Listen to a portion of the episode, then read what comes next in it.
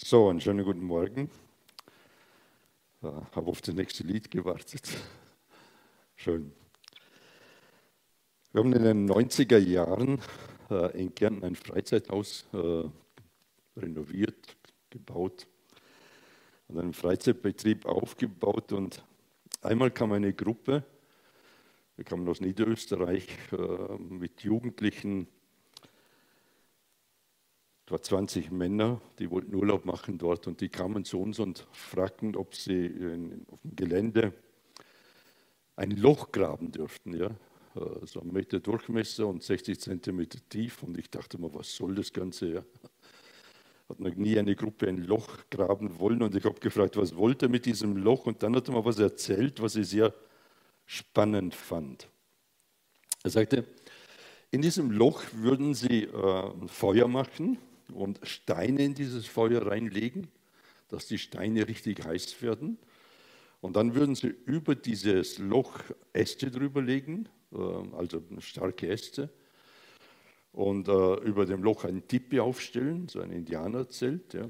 Und dann können die Jugendlichen, die kamen alle aus der Drogenszene und waren mittlerweile clean geworden, und dann konnten diese Jugendlichen sich auf die Äste sitzen und dann durch diese Glut, durch diese heißen Steine schwitzen ja, und ihre Sünde abschwitzen. Ja.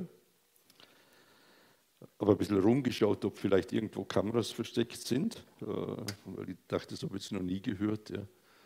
Und dann habe ich dem Mann gesagt, ich wüsste einen besseren Weg, wie man Sünde loswerden kann, wie man Vergebung in Anspruch nehmen kann, aber er war nicht so überzeugt davon. Er meinte, das Schwitzen wäre gut, ja, das Ritual wäre hilfreich. Am Schluss habe ich ihn gefragt, wie oft Sie das machen müssen. Und dann sagt er, Sie müssen es immer wieder durchführen, weil einmal ist zu wenig. Ja. Vielleicht hast du geschmunzelt jetzt, wie, wie du es gehört hast und vielleicht auch ein Stück weit gedacht. Gibt es das in unserer Zeit noch, dass man auf diesem Weg Vergebung sucht oder bekommen möchte? Aber vielleicht haben wir ähnliche Situationen versucht in unserem Leben. Auf der Suche nach Vergebung, dass wir in ähnlichen Umständen drin standen und, und irgendwie versucht haben, wo kann ich Vergebung bekommen. Ja? Ich glaube, ein guter Teil von uns würde wahrscheinlich Schuld in der Regel nicht bei sich selber suchen, ja, sondern bei anderen. Äh, es gibt natürlich einen Teil, der sucht sie bei sich selber ja? und macht sich immer selbst verantwortlich. Ich bin heute überzeugt davon, dass nur ein kleiner Teil von uns Menschen Schuld und Fehlverhalten in einer guten Art und Weise verarbeiten können oder damit umgehen können. Das waren gute Gedanken, Karin, ja? für die Eheseelsorge.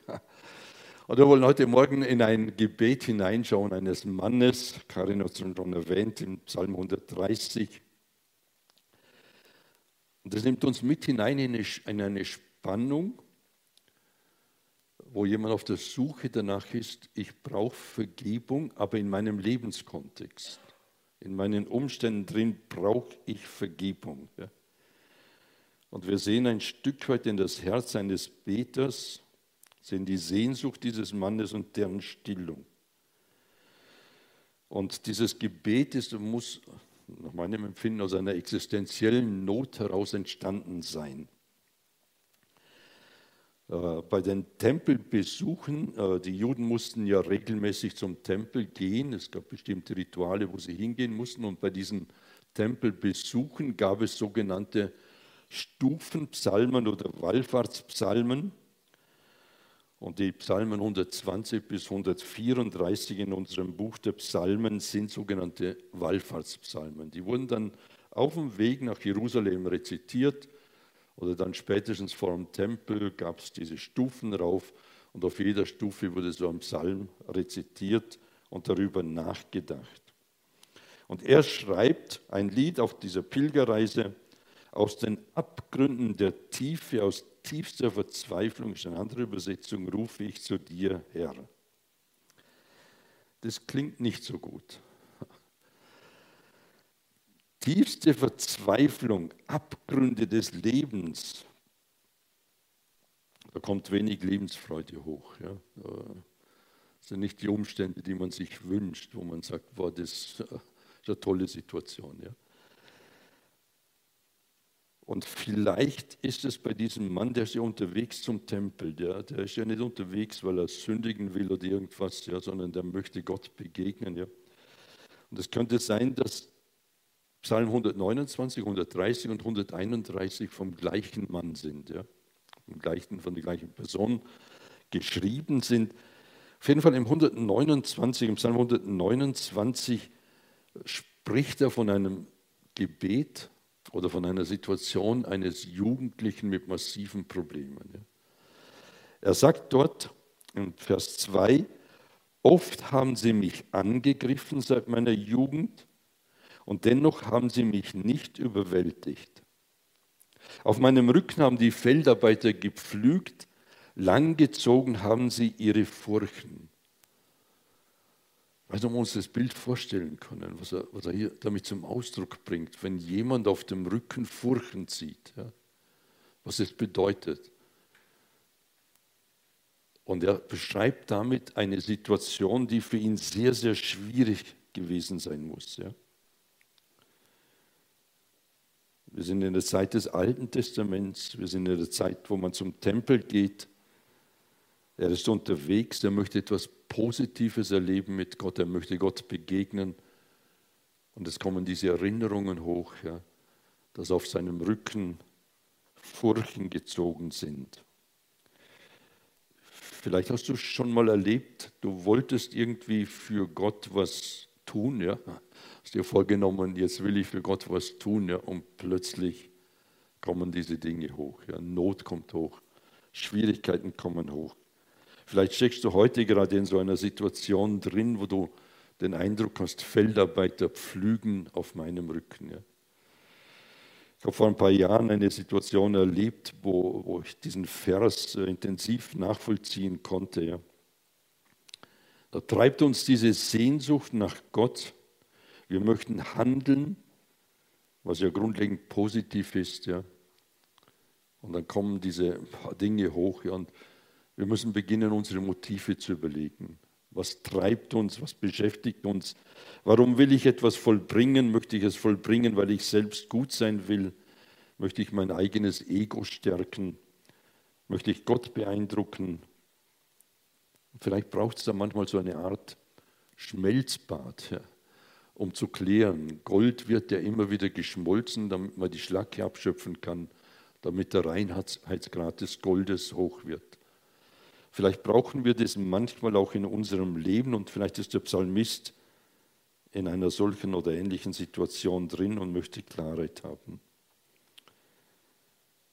Ich finde es toll, wie er mit Gott redet. Er sagt, Herr, höre doch auf meine Stimme, lass doch deine Ohren aufmerksam sein auf mein lautes Flehen. Und wenn ich das jetzt so vorlese, dann klingt es jetzt nicht so beeindruckend. Ja? Aber wenn jemand zu Gott sagt, hör doch mal, lass deine Ohren aufmerksam sein, also tu, tu die Ohren auf, ja, hör mal zu, ja. Und auf mein lautes Flehen, dann, dann kommt hier schon sehr viel Not zum Ausdruck. Ja. Dann begegnet er Gott schon nicht so in, in diesem Smalltalk, sondern er begegnet Gott als jemand, der existenzielle Nöte hat. Und er kommt darauf, dass bei ihm viel Schuld ist. Wenn du auf Unrecht achtest, ja, wer kann dann bestehen? Und ich finde es spannend, dass der Mann hergeht und hier diesen, diesen großen Unterschied zwischen sich und also zwischen Gott und sich sieht. Wenn, wenn du Gott auf mein Unrecht achtest, wer kann dann bestehen? Wer hat dann eine Chance, dass er bestehen kann? Wie groß ist, ein, ist der Unterschied zwischen einem gerechten Gott und einem sündigen Menschen? Wie stark trennt die Schuld? Ich finde es eine erstaunliche Haltung von diesem Mann, ja, dass er sich bewusst wird, du Gott bist hier, ich bin hier. Ja. Und zwischen uns ist ein gewaltiger Unterschied. Da ist so viel bei dir an Heiligkeit, an, an Reinheit und bei mir so viel an Schuld und Sünde. Der Mann ist sich bewusst, dass Gott nicht zu allem Ja und Amen sagt. Dass Gott nicht der Kumpel ist, ja, den wir auf unsere Seite ziehen können. Den wir für unser Ja quasi die Bestätigung bei ihm holen wollen, sondern dass Gott derjenige ist, der ein heiliger Gott ist, der völlig getrennt ist von jedem Fehlverhalten. Ja? Auch wenn wir es oft verdrängen. Und da haben wir auf der einen Seite die Aussagen der Heiligen Schrift, dass kein Mensch von sich aus passend ist für Gott. Das ist ein Faktum. Keiner erfüllt die Gerechtigkeit, die vor Gott genügen würde. Das menschliche Herz wird von Gott als arglistig und böse und trügerisch bezeichnet. Und die Realität, und viele von uns kennen es, ja, diese Realität, der einzige Weg ist, über Jesus Christus ein neues Leben von Gott zu bekommen. In der Hinwendung zu Jesus Christus zu erfahren, dass er der Weg, die Wahrheit und das Leben ist, dass es der einzige Weg ist, mit dem wir zurück zu Gott kommen können. Und diese Ausschließlichkeit passt uns oft nicht. Wir haben da bekannte Theologen, ja wenn nur zwei Zimmer und Breuer, äh, viele Christen haben, oder sind interessiert an diesen Worthaus, äh, YouTube-Videos und was weiß ich. Ja. Zwei, die zum Beispiel hergehen und sagen, dass dieser Wahrheitsanspruch von Jesus Christus keine Gültigkeit mehr hat. Ja. Und sie prägen im Moment eine ganze Generation an jungen Leuten. Da wird der Tod Jesu am Kreuz nicht mal stellvertretendes Opfer gesehen, ja, sondern es ist ein ein Unfall in der Geschichte des Menschen, der Menschheit oder in der Geschichte Gottes mit dem Menschen ist ein Unfall passiert. Ja? Oder ein Lied wie O Haupt voll Blut und Wunden, ich denke, das ist vielen von uns bekannt, das wird als irrige Passionsfrömmigkeit bezeichnet. Ja? Das ist unser Zeitgeist. Das Abendmahl als Erinnerung an unsere Schuld, wir feiern es gleich mal ja. Das Abendmahl als Erinnerung an unsere Schuld vor Gott, den Tod für Jesu für uns und die Vergebung wird zu einer Feier, die im Kern, jetzt zitiere ich, die Kontaktfreudigkeit und Zuwendungslust Jesu darstellt. Ja. Sind wir schon ganz nah bei den schwitzenden Männern im Tipi über den Glutsteinen, ja, wo andere Wege gesucht werden. Jörg Swoboda ist ein bekannter Liederdichter. Er sagte was Interessantes. Gottes Furcht entscheidet, wie der erste geschlossene Knopf eines Hemdes darüber, ob es richtig oder falsch weitergeht. Also wenn ich bei meinem Hemd den ersten Knopf unten falsch beginne, dann ist alles andere falsch. Also es passt nicht mehr zusammen. Und er sagt, wenn wir hier mit dem ersten Knopf, mit dem Grund, mit der Grundhaltung falsch liegen, dann ist unser Leben auf einem falschen Weg und gerade was Vergebung anbelangt, auf der Suche nach Vergebung, ist es entscheidend wichtig, dass Unrecht vor Gott nicht bestehen kann. Wir können es ignorieren, aber wir können uns auch wie der Psalmist es tut, uns dieser Tatsache stellen und bei Gott ist Vergebung. Doch bei dir ist Vergebung, sagt er im Psalm 130 im Vers 4 und 5, doch bei dir ist Vergebung, so dass man dir mit Ehrfurcht begegnet. Ich hoffe auf den Herrn, meine Seele hofft und auf sein Wort warte ich. Ihm ist bewusst, dass Schuld immer Sühnung braucht. Also wenn es eine Schuld gibt, braucht es immer jemand, der diese Schuld bezahlt. Es braucht immer diese Sühnung sonst kann Schuld nicht bezahlt werden. Und von seinem jüdischen Denken her ist ihm klar, dass es jemand benötigt. Ja? Er hat mit seinen Tieropfern ständig ein Bild vor sich gehabt. Ja? Ständig musste ein Tier für ihn oder für seine Schuld an seiner Stelle sterben. Und damit war ihm völlig klar, es braucht jemand, der meine Schuld bezahlt und das ist ihm bewusst, wenn zwischen ihm und Gott, ihm und Gott ein, ein himmelhoher Unterschied ist, ein riesiger Unterschied ist, dann kann er nicht von sich aus sagen, wie er passen wird von Gott. Dann sagt Gott, wie er passen wird. Ja? Und dieser gerechte Gott, der unnahbare Gott, wird symbolisch gesprochen für ihn durch dieses Tier zu einer Zuflucht, zu dem er kommen kann. Habe mich gefragt und habe überlegt, wenn ich mir bewusst bin, dass Gott so groß ist und ich bin hier, ja, oder viel, der Unterschied ist ja viel krasser, ja, dann müsste ja in mir eine Ehrfurcht aufkommen vor diesem Gott.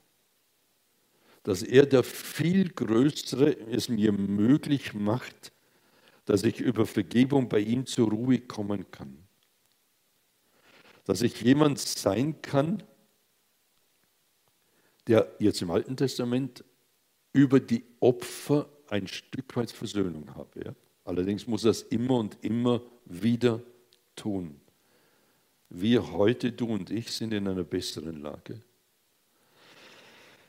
Wir dürfen uns darauf berufen, dass ein einziges Opfer, kein Tieropfer, ja, sondern ein Menschenopfer, ja, dass ein einziges Opfer genügt hat.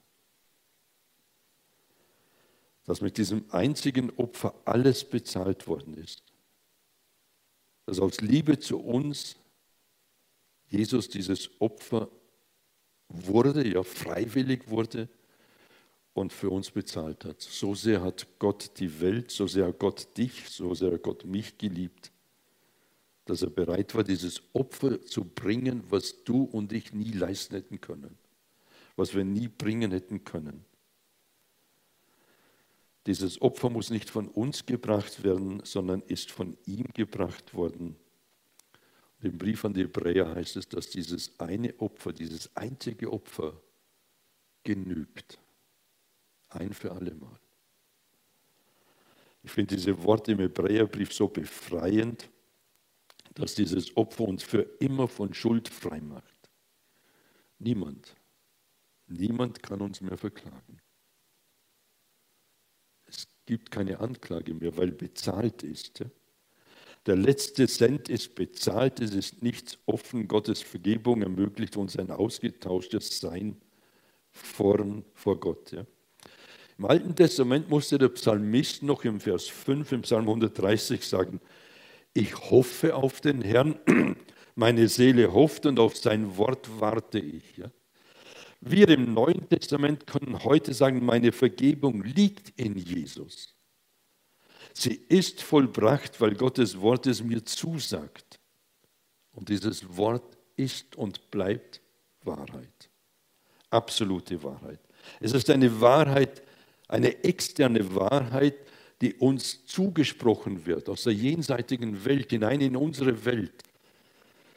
Ich glaube, dass uns Gott von seiner Welt in uns hineingeredet hat, damit wir nicht Irritationen unterliegen müssen, sondern sagen dürfen, Gott hat gesagt. Es ist Wahrheit. Er hat uns sein Wort gegeben, damit wir uns danach ausrichten können.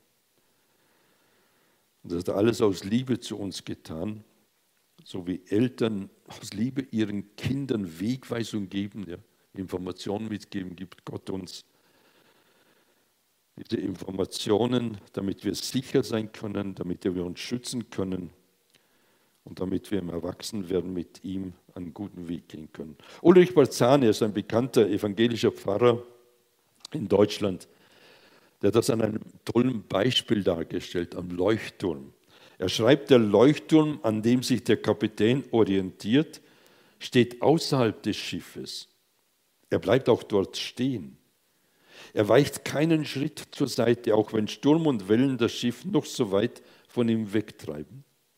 Nur in dieser absoluten Standfestigkeit ermöglicht er hilfreiche Orientierung und so ist es auch mit den Geboten Gottes.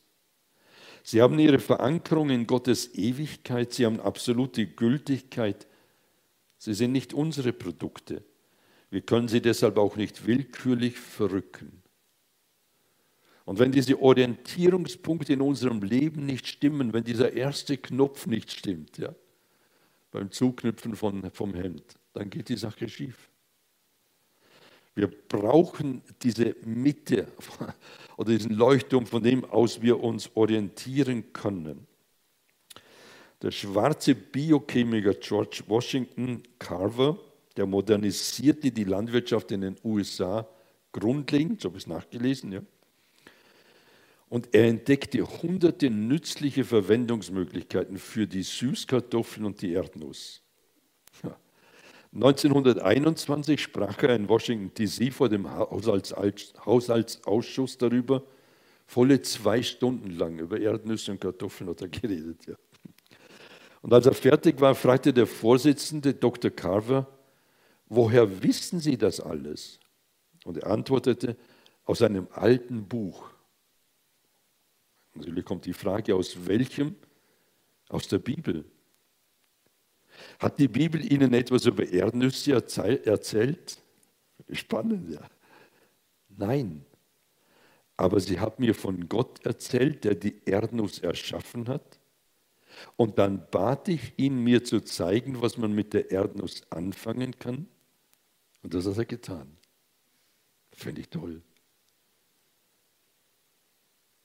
Sein Christsein, was Gott mit einbezieht, die Realität Gottes und es fasziniert mich, wenn Gott in Mitte des Lebens ist, die Orientierungspunkte auf Gott ausgerichtet sind und unser ganzer Alltag davon durchdrungen ist. Und das Vertrauen in Gottes Wort ist ja ein Festhalten an Tatsachen, an Fakten, die wir noch nicht sehen, aber von denen wir wissen, dass sie Wahrheit sind. Ich habe eine poetische Beschreibung gefunden, die sehr passend ist. Entschuldigung.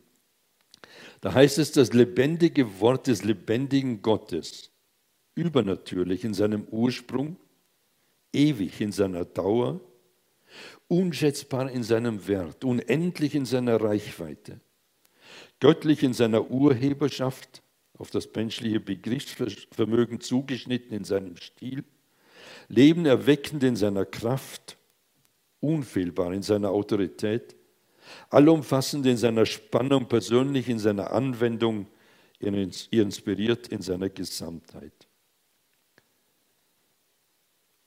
Wenn wir überzeugt sind davon, dass diese Aussagen stimmen, dann glaube ich, dass es in uns eine Sehnsucht wecken muss, dass dieses Wort unseren Alltag bestimmt. So ähnlich wie Gott hat die Erdnüsse geschaffen, zeig mir Gott, was ich tun kann damit. Gott hat uns seine Gebote gegeben, zeig mir, wie ich danach leben kann. Ja. Wenn Gott für uns eine solche Erlösung vollbracht hat, wenn Gott uns in eine Situation hineinnimmt, dass wir Beziehung mit ihm haben können, ja, dann rufen wir doch aus der Tiefe unseres Herzens nach Gott, dass diese Sehnsucht uns prägt. Und der Psalmist sagt, bei mir ist eine Sehnsucht. Vers 6, meine Seele hofft auf den Herrn, mehr als die Wächter auf den Morgen, ja mehr als die Wächter auf den Morgen. Ich kann mich gut erinnern, als ich beim Militär war, mussten wir mal am Bodensee Hubschrauber bewachten. Und äh, dieses Bewachen hat immer bedeutet, zwei Stunden rundum marschieren um die Hubschrauber und schauen, dass kein Feind von Deutschland oder von der Schweiz, Österreich kappt. Ja, und wir mussten da diese Runden gehen und so weiter. Ja. Haben diese Hubschrauber bewacht zwei Stunden, die lange waren. Ja? Und je länger die Nacht wurde, umso zäher wurde es. Ja? Aber es gab was Interessantes.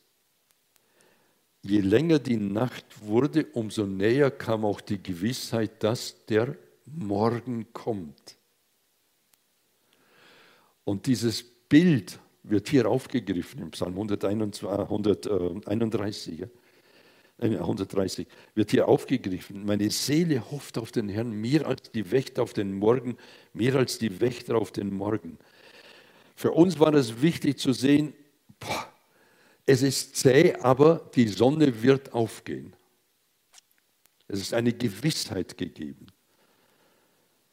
Und ich dachte mir, in unserem Alltag, in unserem Leben mit Gott, manchmal auch in der Dunkelheit, aus der Tiefe rufe ich zu dir, haben wir am Anfang gehört, ja da brauchen wir diese Gewissheit, es wird eine Zeit geben, wo all das Realität werden wird, was Gott uns in seinem Wort sagt. Und ich glaube nicht, dass es eine billige Jenseitsvertröstung ist. Ja? Wir haben uns nicht auf den Morgen vertröstet, sondern der Morgen hat uns die Hilfe gegeben, die Nachtwache gut zu überstehen. Und ich glaube, dass es im Alltag von uns Christen ähnlich sein müsste. Die Gewissheit über das Kommende müsste uns heute prägen. Im Moment spreche ich manchmal mit Leuten darüber, die Angst haben vor der Zukunft, was alles kommen wird und was weiß ich, ja. Und die resignieren. Ich denke mir manchmal, Jesus hat gesagt, wenn all diese Dinge beginnen zu kommen, ja, Kriegsgeschrei, Erdbeben, Katastrophen und was weiß ich, dann hat er gesagt, erhebt eure Häupter und freut euch, dass ich kommen werde. Und dann wissen wir, dass wir zweifelsfrei bei Jesus sein werden. Wenn ich Kind Gottes bin, bin ich bei Jesus, egal was kommt. Egal was heute ist. Es wird eine Zeit geben, wo es keine Schuld, keine Träne, keine Not mehr geben wird, kein Leid mehr. Und diese Worte sollen wir vor Augen haben, um das heute zu bewältigen, um im Heute äh, drin stehen zu können und zu sagen können, auch wenn manches dunkel und finster ist, es gibt einen Blick, der weit über das hinausgeht. So wie es sicher ist bei den Wächtern, dass der Morgen kommt und der Tag beginnen wird, so soll es uns eine Perspektive der Freiheit geben. Psalm 131 schreibt er, mein Herr, mein Herz ist nicht hochmütig und meine Augen schauen nicht überheblich drein. Ich befasse mich nicht mit großartigen Dingen, mit dem, was für mich unbegreiflich ist. Ich habe den Eindruck, der Beter hat hier seine Grenzen erkannt. Er ist nicht mehr in der Situation, dass er alles erklären muss, dass er äh, was weiß ich, Gott in seinen Denkrahmen einpressen muss, sondern er hat erkannt, dass Gott weit über seine Erkenntnis steht, dass es Dinge gibt, die er nicht erklären kann. Und er ordnet sich unter diese Autorität Gottes.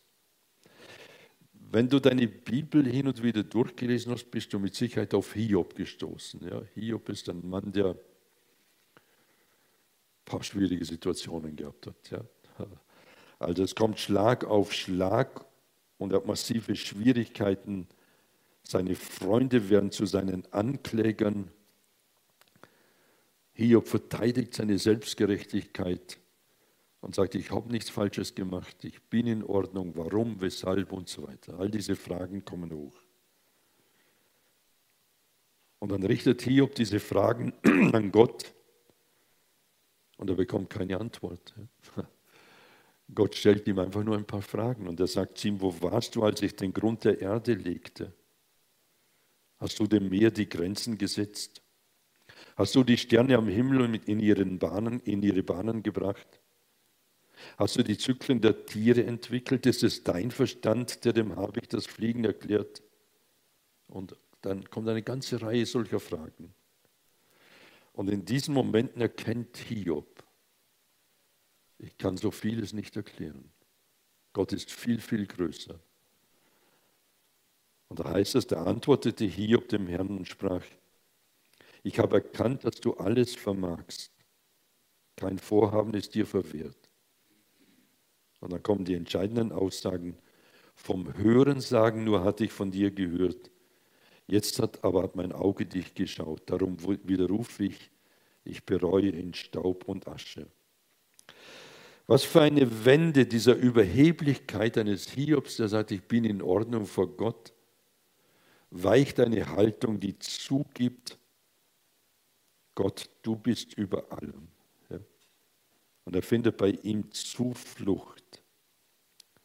Und im Psalm 131 ist es treffend beschrieben, wie bei Gott diese Erfüllung gefunden wird. Da heißt es, ich ließ meine Seele zur Ruhe kommen. Ganz ruhig ist sie. Wie ein gestilltes Kind bei seiner Mutter, wie ein gestilltes Kind ist meine Seele in mir.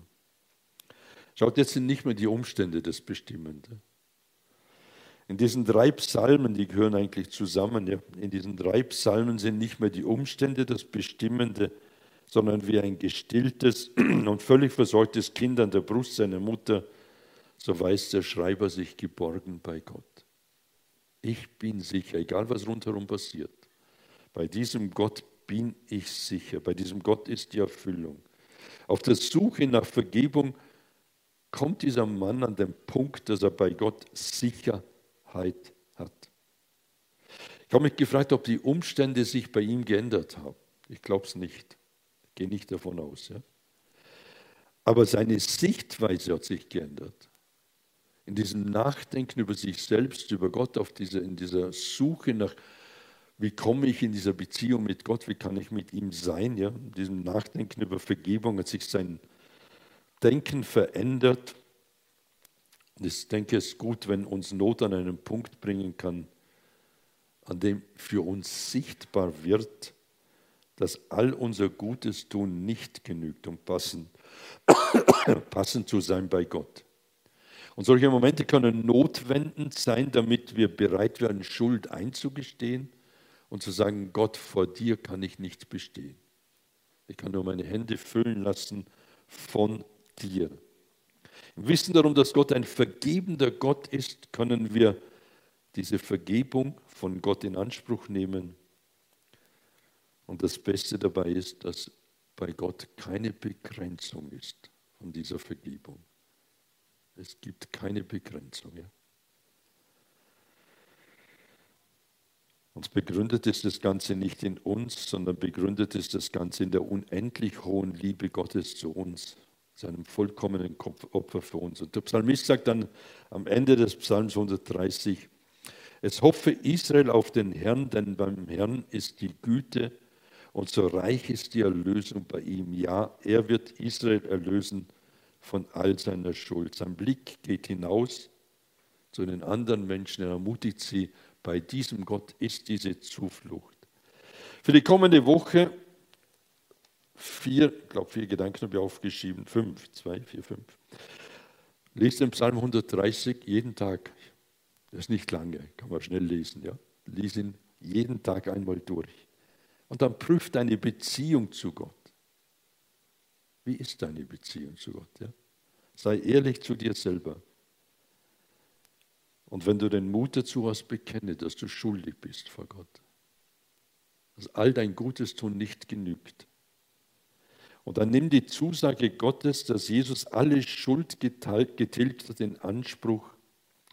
Und dann lebe den Alltag in der Sehnsucht nach Gott, indem du mehr von Gott erfahren möchtest. Ich möchte mit uns beten. Vater, es ist so, oder tut so gut zu wissen, dass du in Jesus ein Opfer gebracht hast, das genügt, dass nichts offen geblieben ist.